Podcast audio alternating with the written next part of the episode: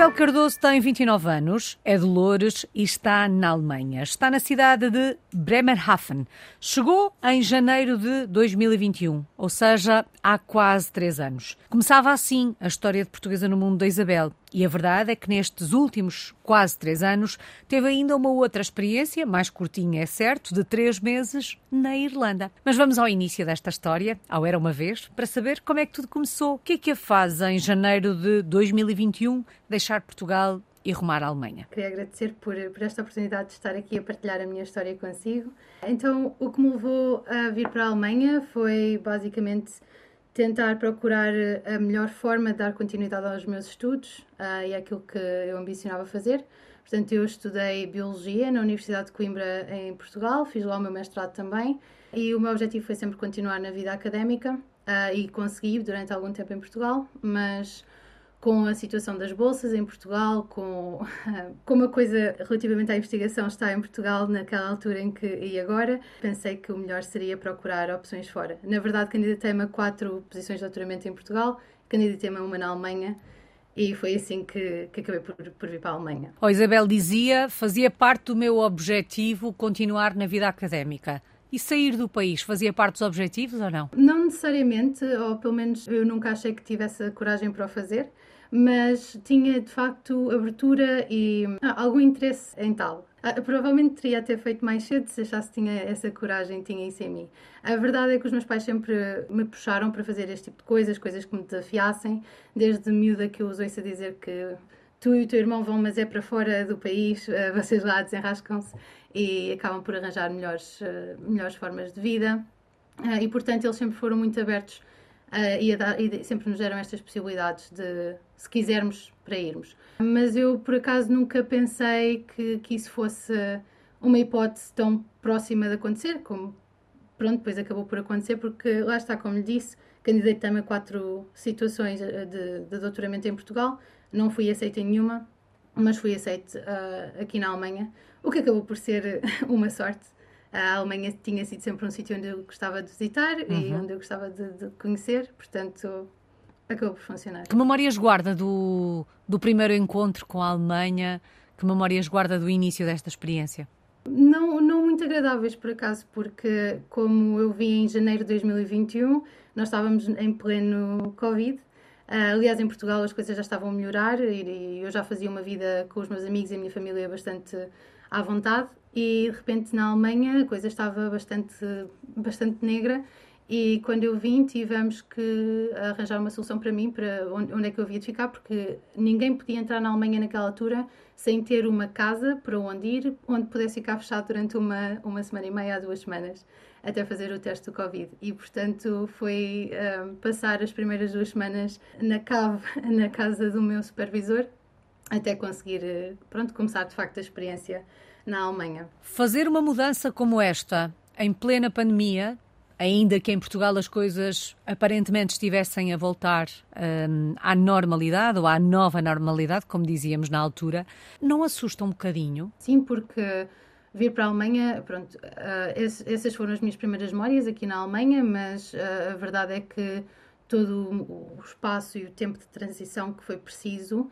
uh, foi bastante mais longo e teve a ver com, por exemplo, não falar a língua, não saber exatamente as, os, os modos culturais como lidar com certas coisas, não entender o sistema de saúde, por exemplo, e, portanto, vir para um sítio onde eu tinha que, de repente, fazer testes de Covid, por exemplo, tinha que tinha que ter sempre máscaras, tinha que arranjar testes. Uh, portanto, houve logo uma carrada de coisas desde o início que dificultaram bastante esta, esta transição. E perante todas estas pequenas pedrinhas, uh, num caminho que por si só já é um caminho que não é fácil de fazer, digo eu, não é? Quando estamos a recomeçar do zero, num país que não é o nosso, onde se fala uma língua diferente da nossa, como é que foi o processo de adaptação à Alemanha? Foi engraçado, uh, a um certo ponto cómico, uh, mas difícil também.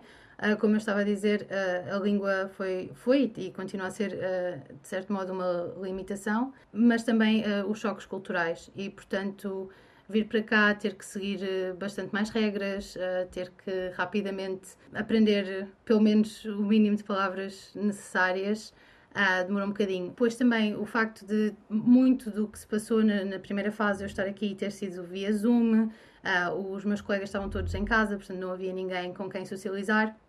Tudo isso demorou um bocadinho mais até, até me conseguir adaptar. Mas a verdade é que hoje em dia já me rio com as diferenças culturais e com as, uh, portanto, a, a ligação e, e, a vontade de, de, seguir as regras que os alemães têm e, e acabo por apreciar muito e acabo por perceber que aprendi bastante e cresci mais rápido do que se calhar teria crescido se tivesse ficado em Portugal. A Isabel falou de dois aspectos. Por um lado, um, as diferenças culturais e, por outro, as regras.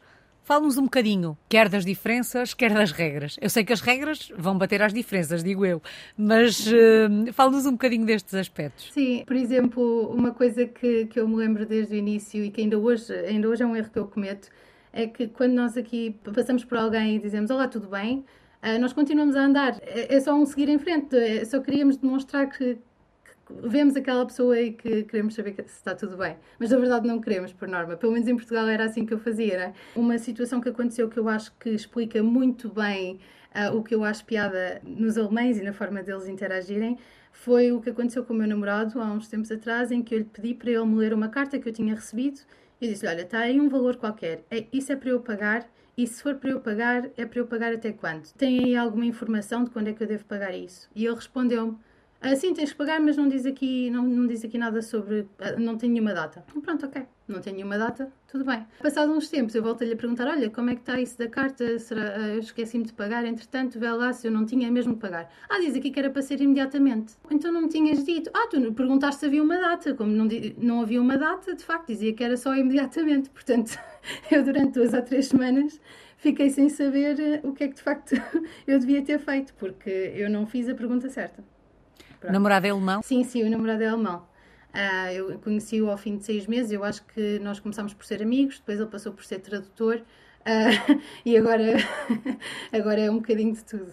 Mas ia dizer em relação é um às regras. De, sim, ele é um exemplo de, de regras, uh, portanto, ele é um dos melhores exemplos de seguir regras. Ele não consegue, às vezes, quando estamos a falar, ele não consegue perceber o que é que eu quero dizer. por exemplo, eu vi isto online num, num vídeo uh, de, um ator, de um ator americano que veio à Alemanha e ele contou uma história que também faz muito sentido, que é ele perguntou a um alemão o que é que aconteceria se um alemão fosse apanhado sem carta a conduzir. E o alemão não percebeu, ah, disse só: Não, não é possível, porque tu não podes conduzir sem carta. Sim, está bem, mas podes conduzir sem carta, simplesmente é ilegal. Não, não estás a perceber. Se não tiveres carta, não podes conduzir. E, portanto, este tipo de limitação na, na comunicação, porque eles não entendem que o Marcelo Rebelo de Sousa costumava dizer, é proibido, mas pode-se fazer. Uhum. E isto não é uma opção aqui na Alemanha. É proibido, é proibido. Exato. Isabel, o facto de ter ao lado um namorado alemão, um, sente que de alguma forma este aspecto facilitou um bocadinho todo este processo, até porque a Isabel dizia começou por ser eh, meu amigo, depois passou a tradutor e imagino que entretanto a namorado. Mas hum, ter ao nosso lado alguém que entende hum, os costumes, os hábitos, nos, nos pode ajudar a descodificar códigos culturais, isto deve ser uma ajuda e tanto num processo de adaptação. Depende muito, porque, por exemplo, o, o, meu namorado acaba por ser uma pessoa muito. Um, a própria forma dele ser é um bocadinho desassociada uh, de, de, alguma realidade. Portanto, todos os processos que ele precisa de, de fazer, mesmo a nível de uh, saúde e, e, outras coisas, ele, é, tudo, tudo passa pela Marinha e o sistema é diferente. Então, por exemplo quando eu preciso ir ao médico e preciso entender de seguros de saúde alemães e, ou, ou de como fazer uh, as contas à minha vida, portanto, ele não sabe muito bem porque os processos que ele, por onde ele faz as coisas são diferentes. Uh, mas obviamente que pelo menos dá para, para me dar um entendimento geral de algumas coisas e, e, ajuda bastante, mas por exemplo, de outra forma, uh, complica-me um bocadinho a vida para aprender alemão. Uh, no sentido, quer dizer, complica a vida no sentido em que eu não, acabo por não treinar tanto com ele, porque nós acabamos por falar em inglês. E portanto, eu tenho um trabalho em que passo a vida a falar em inglês e com ele falo inglês. E embora às vezes vamos brincando e eu tento aprender com ele, ele tenta me ensinar algumas coisas, a verdade é que ele facilita muito numa, num sentido, mas provavelmente se eu não tivesse uh, conhecido o meu namorado teria encontrado uma situação mais complicada, mais desafiante, onde eu eventualmente teria de ter eh, aprendido a, a língua. Algum aspecto hábito, costume que a tenha surpreendido aí na Alemanha? Sim, eu, eu acho muito interessante que eles aqui costumam, primeiro, comem muito cedo uh, e depois só costumam fazer o, o que eles chamam uma, uh, uma refeição quente. Portanto, há uma refeição quente e uma refeição fria. Portanto, eles facilitam o, o, diário, o, dia a dia de cozinhar em muito, porque só se cozinha uma vez. O resto é, é pão. Pão com fiambre, pão com queijo, uh, é uma das refeições. E depois preocupam-se com aquela única refeição quente do dia e ficam feitos. Uh, são muito mais despachados nisso e eu acho muito engraçado. Uh, mas também gostava de, de, apontar o facto de aqui eles, uma das regras que eles seguem muito e acaba por e está mesmo embutido na mente alemã que não há outra forma de fazer é não se trabalha ao sábado. Portanto, tudo está fechado.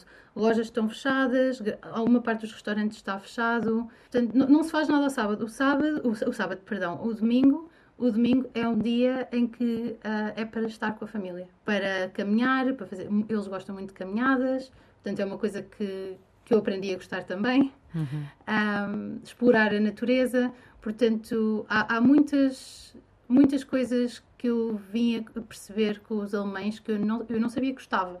De facto, aprecio bastante estas diferenças que fui conhecendo. Quase três anos depois de ter chegado, sente-se em casa na Alemanha? Não, não necessariamente. Não, ou seja, eu sinto que estou em casa em Bremerhaven, na, na, portanto, nos caminhos que faço diariamente para o trabalho, ou para as compras, ou ao para ir ter com os meus colegas, o que, que, são muito poucas ruas, na verdade, mas sair um bocadinho da, da zona de conforto uh, ainda é complicado e a zona de conforto neste momento ainda é pequena, comparativamente ao que eu sentia quando estava em Coimbra, por exemplo. Mas sim, não, não, não olho para a cidade como se não fosse daqui simplesmente olho como uma cidade que ainda me causa alguns desafios e alguns transtornos. Sendo que se falasse a língua, este conforto seria um bocadinho maior ou esta zona de conforto poderia crescer um bocadinho? Sim, sim, sem dúvida. Aliás, no primeiro ano eu não conseguia falar mesmo nada e eu começava sempre por, portanto, falar com as pessoas em inglês e eles não eram nada receptivos a isso. Uh, portanto, nós não nos podemos esquecer que eu não estou numa cidade como Berlim ou Munique, uhum. que acabam por ter bastante turismo e, portanto, não há muita gente a falar inglês, uh, embora se encontre. Aliás, é capaz de haver mais gente a falar português, na verdade. E aqui, portanto, os alemães não, não levam muito a bem se nós nem sequer nos esforçarmos. A partir do meu segundo ano, quando eu comecei a ter um bocadinho mais de confiança para, pelo menos, começar as conversas em alemão a mostrar um bocadinho mais simpática, porque conseguia fazê-lo em alemão e depois dizia sempre: Olha, desculpe, mas a partir de agora vai ter de ser em inglês porque o meu, o meu alemão não é bom. Eles começaram a, a respeitar mais e eu comecei a ver uma mudança, por exemplo, no as mesmas lojas e, portanto, já conhecia as pessoas de vários sítios e, e, as pessoas nunca me reconheciam, ou pelo menos nunca davam a entender que reconheciam. A partir do momento em que eu comecei a, a tentar falar alemão, por muito que falhasse, as pessoas começaram a atender-me com um sorriso. Portanto, e, sim, e, uh, seria muito melhor. Isso faz toda a diferença, sem dúvida. Mas dizia a Isabel que provavelmente se encontra mais gente a falar português do que inglês. Estamos a falar de uma cidade com uma grande comunidade portuguesa? Sim, aqui em Bremerhaven nós temos, aliás, a rua mesmo onde eu vivo é uma das ruas mais compridas aqui da cidade e nós temos uh, cerca de seis cafés portugueses e mais dois ou três restaurantes espalhados por aí. Portanto, acabo por também não me sentir muito fora de casa porque se for preciso qualquer coisa, tenho pastéis de nata aqui perto, tenho bolo rei no Natal, tenho couve portuguesa, há um mercado só com coisas portuguesas e brasileiras, portanto acaba por estar perto. De alguma forma, e há pouco usávamos aquela imagem da zona de conforto, se por um lado ela não cresce em termos de país, uh, por outro lado, uh, percebe-se que o facto de haver esta proximidade uh, ao nosso país faz com que esta zona de conforto que aí encontrou também seja, seja uma zona de conforto casa, não é? Sim, um, sim, aliás, é muito engraçado porque a sensação que eu tenho quando vou a, a, um, a um café aqui português dá-me. É a mesma coisa como, por exemplo, quando eu estava na Irlanda, porque na Irlanda eu percebi-me. Acho que até foi mais quando eu fui para a Irlanda que me apercebi do efeito que vir para a Alemanha tinha causado em mim, porque na Irlanda as pessoas também são muito abertas, muito. e fez-me lembrar muito os portugueses. E quando eu, quando eu estou na Alemanha Agora sinto-me uh, melhor se, pronto, de vez em quando vou, vou ali ao cantinho português e sei que vou ter exatamente esse, esse mesmo tipo de atitude. Mas foi só quando fui para a Irlanda, curiosamente, que eu me apercebi o que é que me estava a faltar. E o que me estava a faltar continuava a ser o típico, a típica simpatia portuguesa, na verdade. Que experiência foi essa de alguns meses na Irlanda? Eu fui para a Irlanda uh, para fazer o que, o que, nós chamamos uma, uh, uma missão científica de curto prazo. Uh, que é basicamente nós candidatamos para irmos por até um, um período de até três meses para outro instituto para aprender alguma coisa mais particular no âmbito do, do nosso, do nosso projeto, de, neste caso, doutoramento. E então tive a oportunidade de ir para lá para aprender eh, na Universidade de Galway uh, umas técnicas mais específicas para me ajudarem no que eu estava a fazer.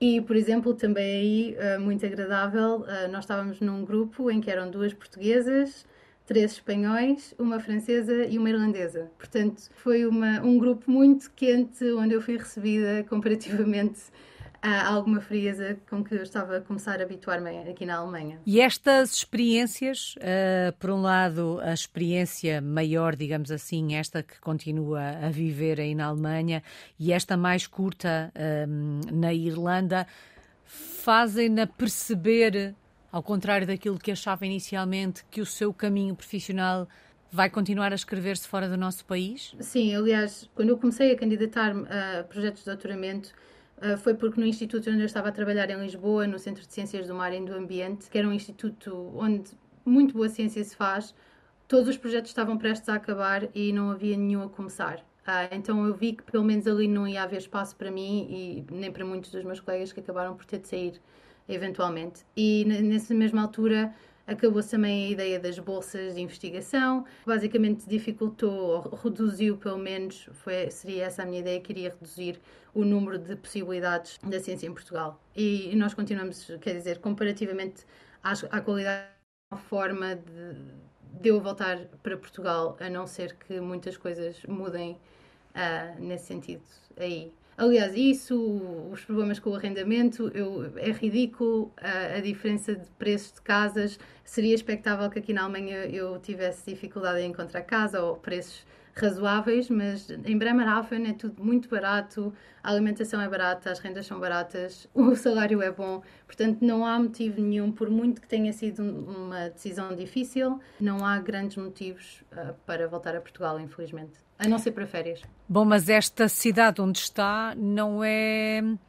Não, não podemos comparar o tipo de vida, o preço de vida, a relação uh, qualidade-preço, uh, por exemplo, com a cidade de Berlim. Não, não, não, nada a ver. Uh, quer dizer, o, os salários continuam a ser bastante interessantes. Uhum. Uh, e há sempre, portanto, nós aqui somos, uh, temos sempre, por exemplo, seguro de saúde, por exemplo, no caso da bolsa de investigação que eu tinha em Portugal na altura, não, nós não tínhamos sequer direito a reforma, a, a, a nada. Uh, portanto, aqui nós temos direito a essas coisas todas, mesmo como estudantes, o que, o que é uma grande diferença. Uh, e o nível de propinas também é muito mais baixo. Portanto, há certas coisas com as quais não, não podemos comparar, obviamente os preços das casas, mas há outras que são, são mais constantes e essas sim podemos comparar. Mas, uh, por exemplo, Bremerhaven tem cerca de metade dos habitantes do que a cidade de onde eu venho, da cidade de Lourdes, e a verdade é que um, sinto que em tamanho, embora com menor número de habitantes, em tamanho a cidade é parecida a Lourdes, eu comparava até mesmo a Lourdes, e está próxima de uma cidade maior, que já é mais comparável a Berlim ou a Munique, que é a cidade de Bremen, mas mesmo assim não vejo como é que como é que a coisa funcionaria se eu voltasse a Portugal. Uhum. Isabel, como é que são os alemães? Os alemães são um, são, são o estereótipo uh, em grande parte. São, são frios, o humor deles é, é muito, muito peculiar, é, é muito difícil de, perceber até que eles estão a fazer piadas às vezes. Uh, eu eu rio-me porque eu acho muito querido e tenho muitos amigos alemães e, e acabo por achar muita piada. Ao fim de algum tempo, depois de ter percebido que eles não estavam a ser simplesmente frios e rudes contra mim, que é, que é apenas uma forma de ser. Mas uh, foi muito difícil no início, por exemplo, ver, entender os alemães, porque, por exemplo, numa reunião em Zoom, eles nunca se sorriam. Eu estava a falar durante minutos e minutos a fio, a apresentar coisas, a fazer piadas e eu nunca tinha e nem nunca tenho uma reação a nada do que eu digo. Portanto, foi uma das coisas que eu não entendi o que é que estava a passar. Será, será que sou eu que não falo bem inglês o suficiente? Será que a mensagem não está a passar?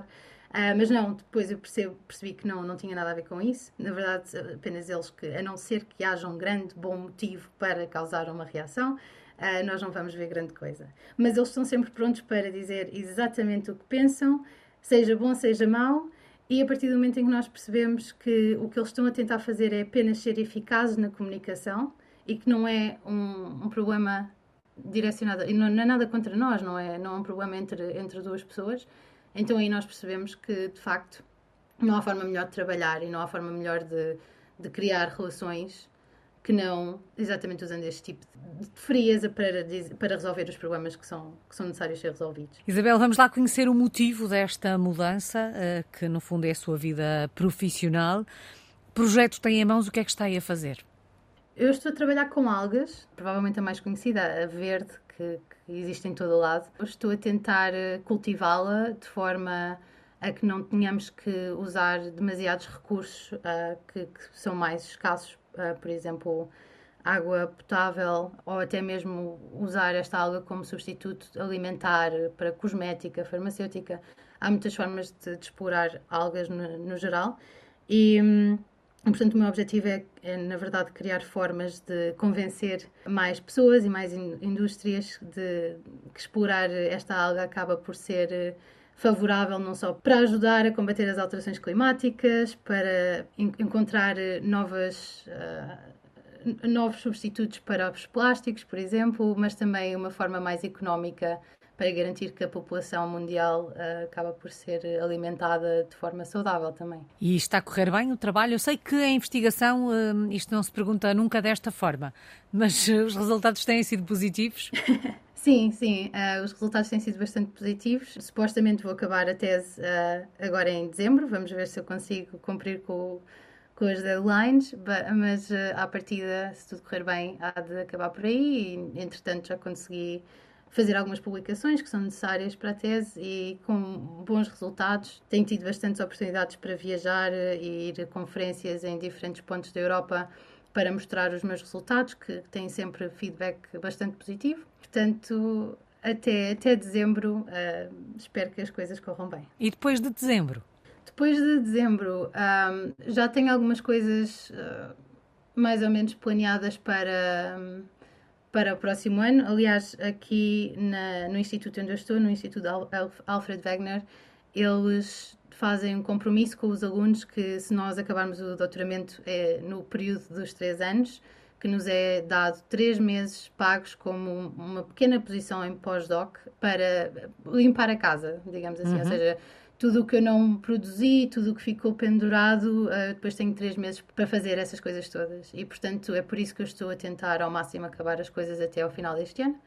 E, portanto, nos próximos, uh, no próximo ano, pelo menos os primeiros três meses à partida, já sei onde vou estar. Uh, e depois também temos, tenho falado com os meus supervisores e algumas ideias para o que fazer a seguir. Mas acaba por ser um problema que é em Portugal e em todo o lado, que é quando um projeto acaba, depois temos que nos candidatar ao próximo e, e temos que convencer alguém de que o que trabalho que queremos fazer faz sentido. Mas a ideia no futuro é ficar por aí? Sim, uh, sim. Uh, não tem necessariamente de ser aqui sempre, uh, mas por agora sim. Eu tenho um namorado alemão, duas gatas alemãs Uh, portanto, pelos próximos tempos, pelo menos, gostava de ficar por aqui, mas já falei com, com o meu namorado que possivelmente um dia iremos sair para outros, para outros sítios. Quem sabe o que o futuro vos reserva. Bom, por enquanto é aí que estão, em Bremerhaven. Um, se fôssemos visitar, onde é que nos levava? Que locais é que tínhamos que conhecer na cidade? A cidade não é muito grande e, e, na verdade, nós fazemos a piada de que a melhor coisa para fazer em Bremerhaven é sair. Uh, mas uh, mas há, há, há, muitos sítios muito bonitos para visitar, uh, como por exemplo toda a zona dos museus, porque há logo três ou quatro juntos com o Jardim Zoológico. Portanto, todos os, os museus são, são interessantíssimos de ver. O, o, o que eu sugeria eventualmente seria o Museu da Imigração e Emigração, porque fala da história de Bremerhaven e a importância que teve relativamente a todas as pessoas que fugiram da guerra desde a Alemanha para, para os Estados Unidos, mas também, por exemplo, há outros sítios muito engraçados aqui à volta para visitar, por exemplo, as praias, que eles, o que eles chamam de praias, aqui à volta nos subúrbios da cidade, que na verdade são, para mim são só relevados que, que, dão acesso a um lamaçal enorme e ao Mar do Norte, mas eles, eles dizem que é praia para eles e podemos ver vacas a pastar e, e cabras e ovelhas e, e estamos lá todos no mesmo sítio a tomar uns banhos de água do, do Mar do Norte, se tivermos coragem. Ou então eu sugeria também uh, ir, ir até Bremen, que é uma cidade que é cidade-estado de Bremerhaven. Na verdade, Bremerhaven significa o porto de Bremen uhum. uh, e, portanto, é uma cidade que foi que cresceu apenas com esse objetivo de ser o novo porto de Bremen, mas a cidade de Bremen em si também tem uma grande história, tem um, um centro de uma cidade muito bonita e as duas, as duas histórias das duas cidades estão, estão muito uh, ligadas, portanto acaba por ser também uma boa sugestão. Aqui ficam essas sugestões para quem quiser conhecer a cidade.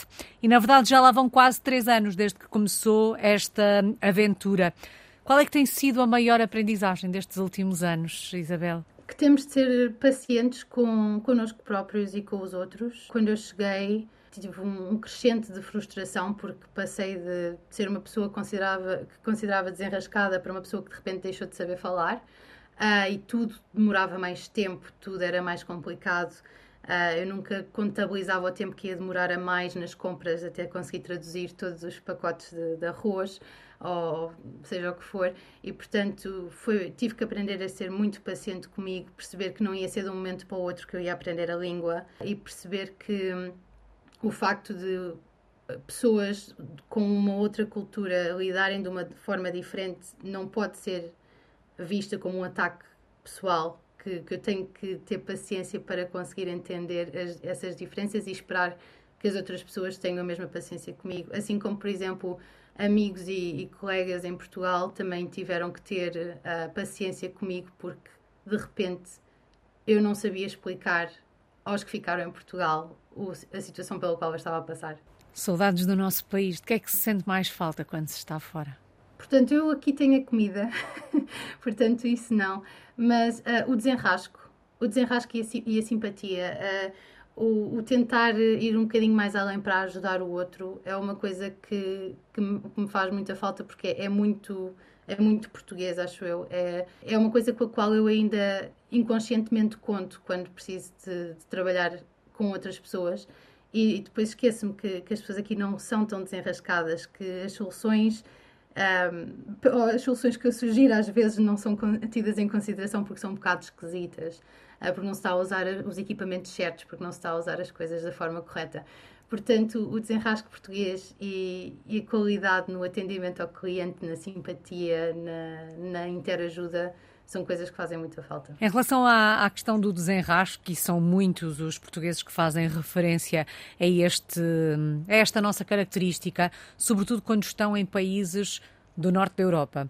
Uh, isto prende-se certamente com o facto de as regras serem para ser cumpridas. Não quer dizer que em Portugal não sejam, também são. Mas se surgir um imprevisto, nós temos esta capacidade de. E eles não, não é? Sim, sim. Uh, mas, mas isso nós conseguimos ver pelos nomes que eles dão às coisas. Eles aqui com, no alemão há muito a junção de várias palavras numa e portanto, acaba por ser uma nova palavra, não é? E eles têm necessidade de cada coisa ter o seu próprio nome. E hum, vai a um extremo que, que eu nunca vi nem em inglês nem em português. E isso explica muitas coisas, porque se há uma coisa que é chamada, sei lá, o detergente para a roupa branca, então não se pode usar esse mesmo detergente para a roupa azul clarinha. Por exemplo, estou a dar assim um exemplo que não, não é verdadeiro, mas eh, pronto, portanto é muito específico e eles não conseguem perceber eh, pronto, como, como é que se vão desenrascar em certas situações. Acredito que também lhes faça alguma confusão a eles. Isabel, só falta uma palavra. Que palavra escolhe para resumir estes últimos quase três anos? Uh, acho que vou dizer uma palavra em alemão que eu não conhecia, acho que não temos uma em português, que é Feierabend, que é uh, o período de tempo entre uh, o final do trabalho e o, o resto do, da, da, noite. Portanto, é, é ali o período entre sair do trabalho e chegar a casa, o momento em que não, ainda não acabou o dia, ainda há oportunidade para fazer mais alguma coisa. E eu deixo esta palavra porque foi uma das coisas que eu também aprendi aqui, é que nós temos que ter tempo para nós próprios. Aqui nós respeitamos muito mais uh, os fins de semana, os feriados, o sair cedo do trabalho, não há horas extra. Uh, se está sol, toda a gente nos vai dizer para, para, para ir embora para ir apanhar sol. Uh, vai-te embora e vai apreciar o teu dia. Sempre sair cedo para poder ir uh, fazer uma caminhada, aproveitar o que, o que, resta do bom tempo.